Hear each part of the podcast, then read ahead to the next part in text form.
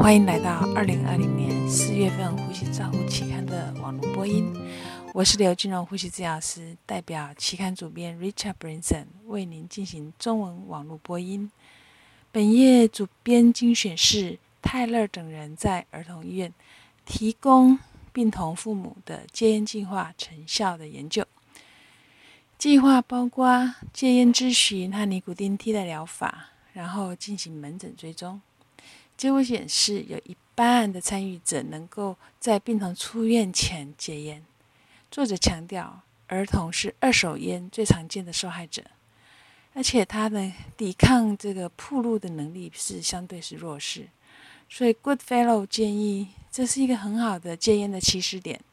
但是，我们还需要进行纵向的研究来确认长期戒烟的成效。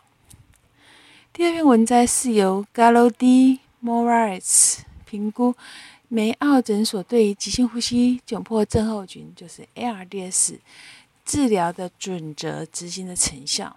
这个准则的重点早期俯卧位，结果显示早期俯卧位高的呼气末氧压 PEEP，低的驱动力压力，以及 ARDS 受试者住在 ICU 和住院的时间是比较短的，但是死亡率并没有显著的差异。Spina 等人曾经发表过 ARDS 相关的处置，他们是在 Massachusetts 综合医院执行方法是肺救护队，就是 Lung Rescue Team，简称 LRT。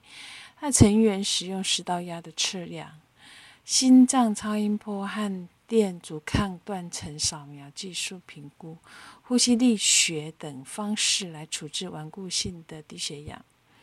结果显示，有三分之二的受试者经有适当的 PEEP 的改变。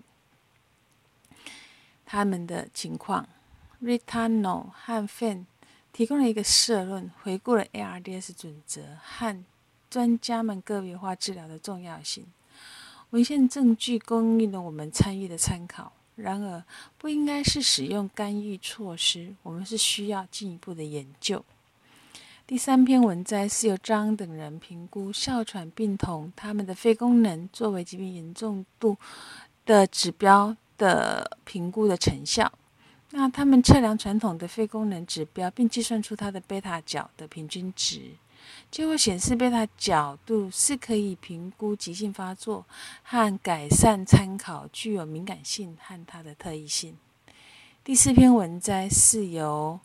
Cola Brainer 等人评估一分钟坐到站的试验，简称 HTS，在等候移植的运动能力评估的成效。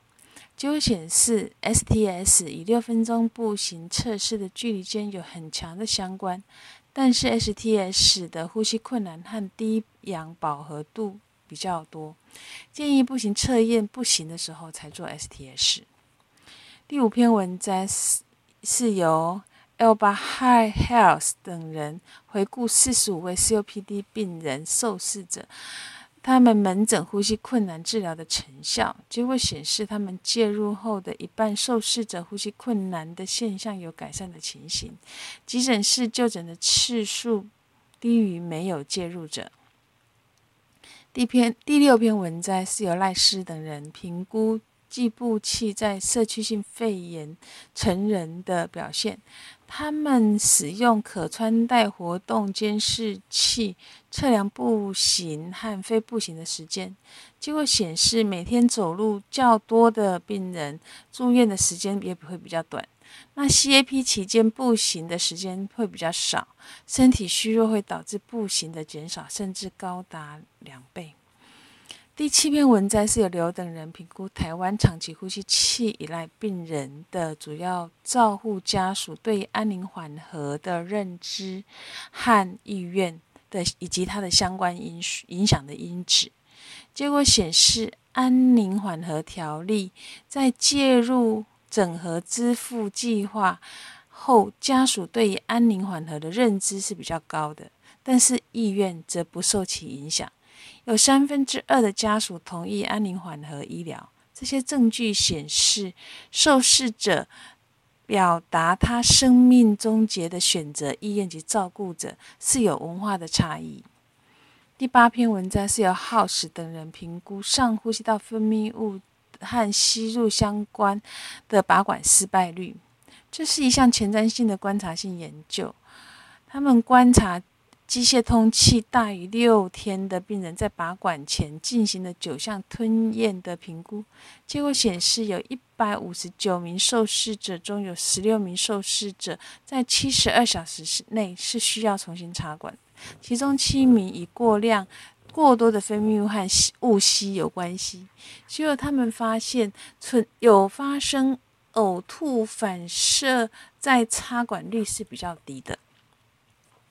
第九篇文章是由奎等人对手术后使用血氧定测定法、二氧化碳仪和非侵入性呼吸频率和容积监测的观察性研究。作者们记录并分析特定的设备和警警报的类型、次数和相应的行动。无创血氧饱和度和二氧化碳分析仪比较呼吸的频率和容积监测，更容易使人产生讨厌的警报响声。那使用非侵袭性的呼吸频率和容积监测，它的依从性会比较高一些。第十篇文章是由 Paul Ponsin 等人比较六种振荡器的吐气正压法 （PEP valve）。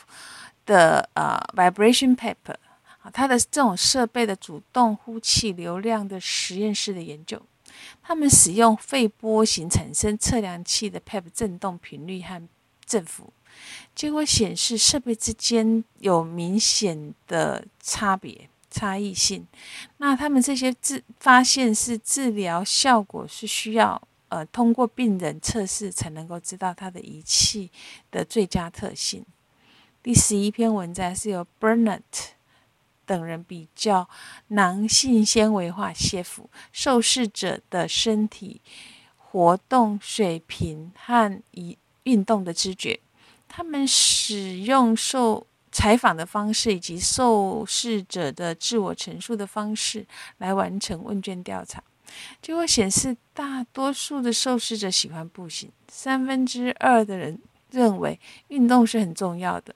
运动的障碍包括体力不足、自律和时间的限制，所以作者建议囊性纤维化受试者的理解感，或者是可以改善运动的指导。第十二篇文章是由纳嘎纳卡嘎瓦等人评估心衰竭的病人他的吸气肌肉无力的危险因子。他们记录受试者健康风险因素，并用超音波看肺部和心脏的功能。结果显示，一般的受试者表现出吸气肌肉无力，这跟左心室射出分数降低、吸烟时和收缩压降低有关，以及吸气肌肉的 IMT 的强化吸气肌肉无力的能力，仍需要进一步的研究。第十三篇文摘是雅各布斯等人所贡献出来的连续性肾脏替代疗法，简称 CRRT 期间的二氧体外二氧化碳排出的邀请性综合性的文章。他们指出，大约有一半的 ARDS 的病人会发展为肾功能衰竭。由于许多 ARDS 病人需要 CRRT，因此，呃，从 CRRT 平台改装的血液流量低于五百毫升每分钟的系统是可以达到显著的二氧化碳排除的功效。第十四篇文章是由 c o n d r y 等人提供的 NIV 系统性的评价，是使用开始到呼吸衰竭的插管率。他们审视了十四个研究，共七百五十位受试者，结果显示插管率达到三十九 percent。结论是 NIV 的 PEEP 值越高，插管率就越低。第十五篇文章是由 C C S 等人对于老人使用 IMT 的系统的成效评估。他们审视了七个文献，两百四十八名受试者，结果显示 IMT 是可以改善老人吸气肌肉的功能，并且积有积极的趋势。那在最短的训，但是最短的训练时间似乎要四周。第十六篇及第十七篇文摘分别是 Lie 及 Chabern 及和 Marios Cabodivila 分别发表的年度性的回顾性的文章。那他们分别涉及到呃高经鼻高流量鼻导管和呼吸器的同步性，两者都是具有最近十二个月的发表的开创性的著著作。第十八篇文摘是由 Hus 等博士等人，呃，第十八篇文章是由赫斯博士所提供的考克兰角落 （Cochrane Corner） 的特新特写。这是由考克兰重建小组 （Cochrane Rehabilitation Group） 他们所突出了考克兰评价的重点。第一次写主题为是否。因使用非侵袭性通气治疗与急性心源性的肺水肿，那考克兰讲落将成为未来期刊的常规的专栏。以上是二零二零年四月份呼吸照护的期刊中文网播，由中国医药大学呼吸治疗学系刘金荣呼吸治疗师的翻译与播音，朱嘉诚呼吸治疗师的修稿与审稿。如果你想进一步的了解原文的内容或过去的议题，请您上美国呼吸照护期刊网站 www 点 r c g u r n l 点 com。你也可以借由网络的订阅，自动收到未来的网络播音的议题。谢谢您的参与，再见。